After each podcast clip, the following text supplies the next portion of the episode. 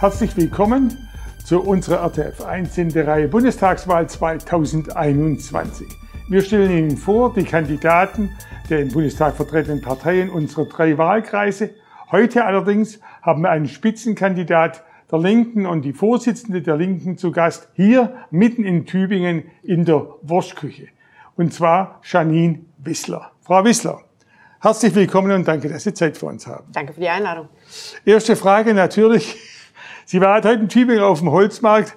Was waren Ihre Eindrücke? Was war Ihre zentrale Botschaft?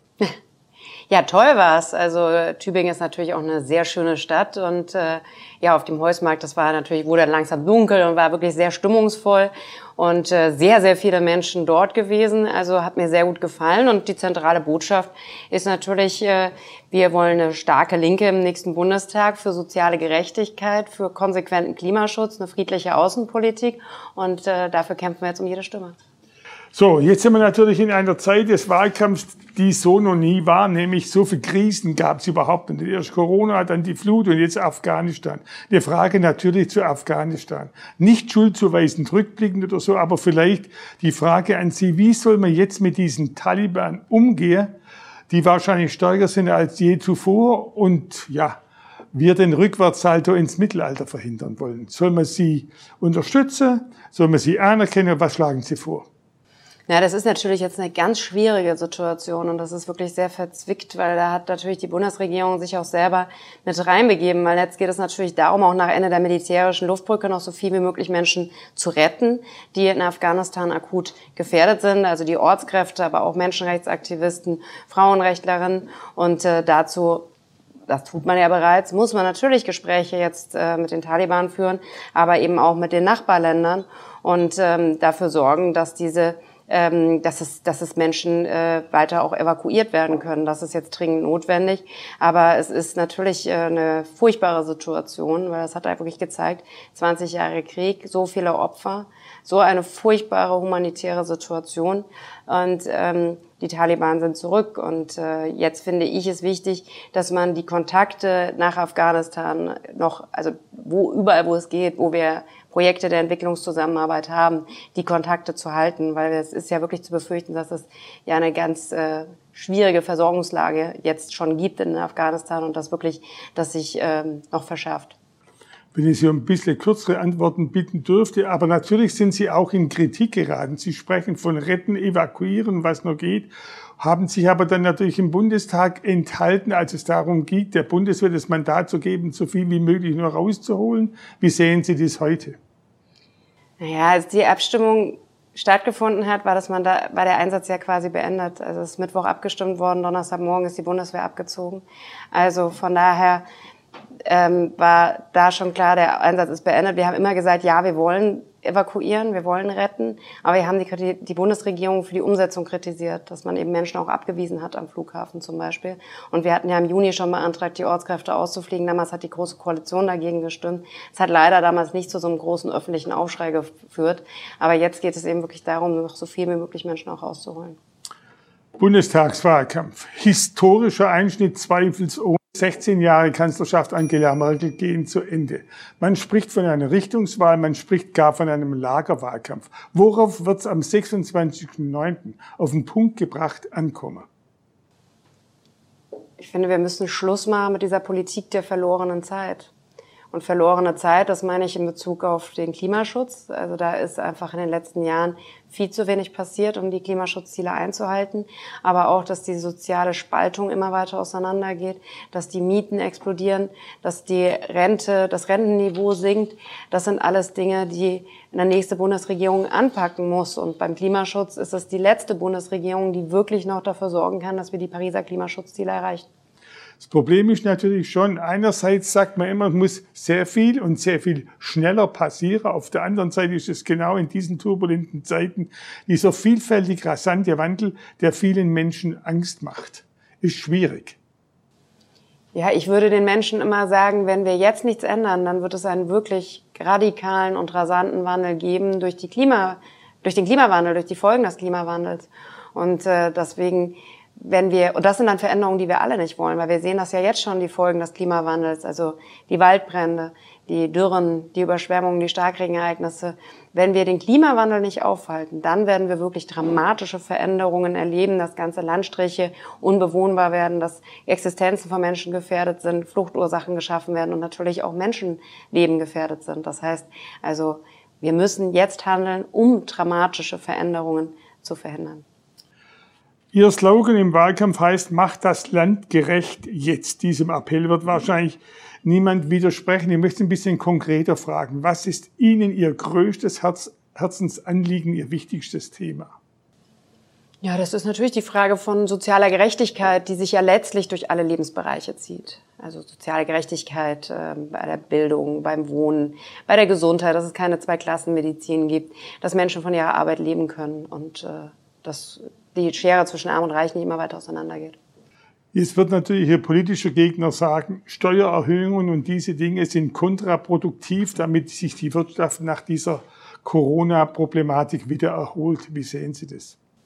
Das halte ich äh, für kein äh, gutes Argument, weil wenn man jetzt der FDP oder der Union zuhört, ist ja immer die falsche Zeit für Lohnerhöhung oder für äh, Steuererhöhung. Weil wenn wir in der Krise sind, heißt es, jetzt sind wir in der Krise, jetzt können wir noch keine Löhne erhöhen oder steuern. Ähm, und wenn man im Aufschwung ist, heißt es, jetzt darf aber der Aufschwung nicht abgewürgt werden. Nein, ich glaube, dass insgesamt die Steuerfrage überhaupt nicht die absolut entscheidende ist, ob Unternehmen investieren oder nicht. Und ähm, wir brauchen einfach eine funktionierende Infrastruktur und daran müssen sich Unternehmen eben auch beteiligen. Und wir brauchen auch äh, staatliche Investitionen. Und die, äh, der öffentliche Hand ist ja der größte Auftraggeber der Privatwirtschaft. Das heißt also, wenn der Staat Investitionen verschläft und äh, Schulen nicht saniert, dann ist davon ja auch die Privatwirtschaft betroffen. Von daher bin ich der Meinung, wir brauchen einen handlungsfähigen Staat und von der guten Infrastruktur, von Straßen, von Brücken, von Verkehrswegen profitieren ja alle. Und deshalb muss man da auch die Finanzierung gerecht machen. In meiner Vorbereitung war ich sehr überrascht. Der Klimaschutz ist bei den Linken wesentlich ambitionierter wie bei allen anderen Parteien. 2035, äh, ja. Klimaneutral. Klimaneutral sein. Wie soll das funktionieren? Das ist sehr ambitioniert, leider, muss man sagen. Also, was hätte naja, das wäre ja nicht, also wenn man die letzten Jahre ein bisschen mehr gemacht hätte, ne? Aber wir haben halt überlegt, wie schaffen wir es, die Pariser Klimaschutzziele einzuhalten. Das heißt also wirklich das 1,5 Grad Ziel. Und äh, da muss man sagen, da, wenn wir das erreichen wollen, dann brauchen wir ambitionierte Ziele. Und deswegen müssen wir auf der einen Seite die CO2-Emissionen verringern. Deswegen sagen wir schneller raus aus der Kohle, nicht erst 2038, sondern schon bis 2030. Wir brauchen, einen Aus, wir brauchen einen Umstieg auf die erneuerbaren Energien, das heißt massiven Ausbau vor allem der Windenergie. Wir ähm, wollen äh, die Verkehrswende äh, beschleunigen. Das heißt also den ähm, Autoverkehr reduzieren, den ÖPNV ausbauen, Bahnstrecken zu reaktivieren. Und ganz wichtig, wir müssen natürlich die sogenannten CO2-Senken schützen. Und das sind ja vor allem die Wälder. Das heißt, wir müssen aufhören, Wälder abzuholzen, zum Beispiel für Autobahnbau, sondern wir müssen die Wälder schützen. Ja, das sind die Punkte, wo wir ansetzen. Und natürlich auch im Bereich der Landwirtschaft. Äh, auch da müssen wir ähm, schauen im Bereich der Tierhaltung zum Beispiel, die Massentierhaltung, das äh, zu beenden, das wäre gut fürs Klima und gut für die Tiere. Also wir müssen in vielen Bereichen umsteuern, wir müssen im Bereich der Industrie was machen, deswegen schlagen wir einen Transformationsfonds da auch vor, um Arbeitsplätze zu erhalten, um die Industrie nachhaltig umzurüsten. Aber wir müssen es jetzt tun, sonst erreichen wir die Klimaschutzziele nicht. Blick mal in die Zukunft. Die Umfragewerte machen ja eigentlich den Wahlkampf so richtig spannend. Am Anfang ging es richtig schläfrig los, aber jetzt gibt es natürlich alle möglichen Kombinationen. Eine Zweierkombination wird nicht reichen zum Regieren und Dreierfarbenspiele gibt es jede Menge. Jetzt ist natürlich die Situation die, äh, die Linken sind möglicherweise mit dabei bei Rot, Grün, Rot. Wie würden Sie dafür argumentieren, dass das für das Land eine gute Lösung ist, ohne dabei außer Acht zu lassen, dass Ihre Themen, die sind sehr in und trotzdem sind Sie bei Umfragen nur bei sechs Prozent so schlecht wie noch nie?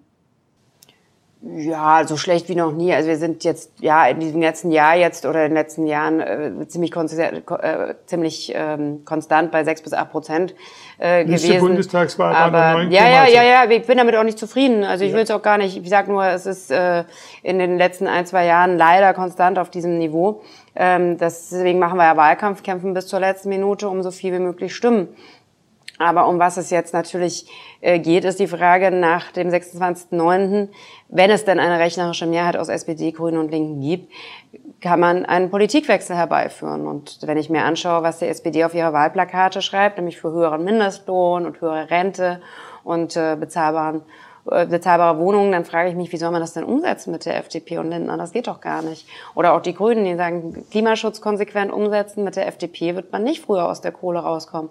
Und äh, deswegen finde ich an den wirklich entscheidenden Punkten, wo SPD und Grüne ja jetzt auch zumindest mal halbwegs äh, in die Richtung gehen zu sagen, ja, wir brauchen eine Vermögensteuer, ja, wir müssen äh, mehr Steuereinnahmen haben. Die FDP will massiv steuerlich entlasten. Das passt doch alles nicht zusammen. Und deswegen fände ich es gut, äh, wenn man zumindest nach der Wahl mal sehr ernsthaft darüber redet, ob das nicht auch gemeinsam eben etwas zu verbessern wäre im Sinne von sozialer Gerechtigkeit und Klimaschutz und friedlicher Außenpolitik. Das sind alles Punkte, aber ähm, jetzt kämpfen wir für eine starke Linke. Ich mache jetzt auch nicht Wahlkampf für eine Bündniskoalition, Kombination, sondern wirklich für die Partei Die Linke, weil desto stärker die Linke ist, desto stärker die Stimme für Sozialgerechtigkeit. Was ist für Sie nicht verhandelbar? NATO-Bundeswehreinsätze oder woran könnte es scheitern? Also wir haben im Programm stehen, die Linke wird sich nicht an einer Regierung beteiligen, die Sozialabbau betreibt, die Demokratieabbau, Privatisierungen ähm, und äh, Kampfeinsätze der Bundeswehr. So haben wir es im Wahlprogramm geschrieben. Und ähm, Jetzt machen wir unsere Positionen stark. Also wir wollen natürlich einen Politikwechsel haben. Also ich sage jetzt mal so, für ein Weiter so stehen wir nicht zur Verfügung. Ja? Also wenn wir am Ende ähm, merken, da ist, äh, da ist nicht, äh, da kriegt man das nicht hin, dass man wirklich mal eine andere Steuerpolitik macht. Das ist ja die Grundlage für sehr vieles. Ne? Also wenn man jetzt die Einnahmen des Staates nicht erhöht, dann ist es eben auch schwierig, Geld für Bildung oder bezahlbares Wohnen dann eben auch auszugeben. Also es muss wirklich einen Politikwechsel geben. Jetzt machen wir den Schluss ein bisschen spannend, weil wir wollen vor allen Dingen die Unterschiede auch für die Zuschauer rausarbeiten. Und deswegen bitte ich Sie, wenn möglich, mit Ja oder Nein zu antworten. Wenn es Ihnen zu komplex ist, können Sie gern weiter sagen. Aber ich will es ganz schnell machen, damit Sie spontan antwortet. Erstens, äh, wir brauchen einen radikalen politischen und gesellschaftlichen Systemwechsel. Ja oder nein? Ja, also allein aus Klimaschutzgründen ja schon. Bundesweiter Mietendeckel. Ja oder nein? Ja, unbedingt. Heißt bei Bedarf auch Enteignungen? Ja oder nein?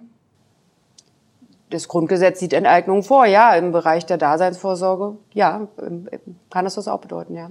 Abschaffung der privaten Krankenversicherung, ja oder nein? Das ist ein bisschen komplexer, weil wir wollen die solidarische Bürgerversicherung, in die alle einzahlen, also statt zwei Klassenmedizin. Aber die private würden wir nicht komplett abschaffen. Wir wollen, wir wollen eine, wir wollen die zwei Klassenmedizin beenden. Ja. Bei einer neuen rot-grünen, also rot-grün-roten Bundesregierung kostet ein Liter Benzin nächstes Jahr über zwei Euro? Ja, nein? Nein, glaube ich, glaube ich nicht, nein. Dann gibt es diese Arbeitsplatzquote für Menschen mit Migrationsgeschichte in der Verwaltung. Ja, nein? Ich glaube, dass, dass auch das kann ich nicht mit Ja oder Nein beantworten, weil ich glaube, wir brauchen zum Beispiel anonymisierte Bewerbungsverfahren, damit eben Menschen auch die gleichen Möglichkeiten haben. Das ist sehr, die, die Idee ist sehr gut. Wir müssen nur gucken, wie man das umsetzen kann, weil eben die Frage Migrationshintergrund ähm, ein sehr dehnbarer Begriff ist. Aber der Ansatz, dass wir mehr Menschen mit Migrationsgeschichte öffentliche Verwaltung brauchen, das ist richtig.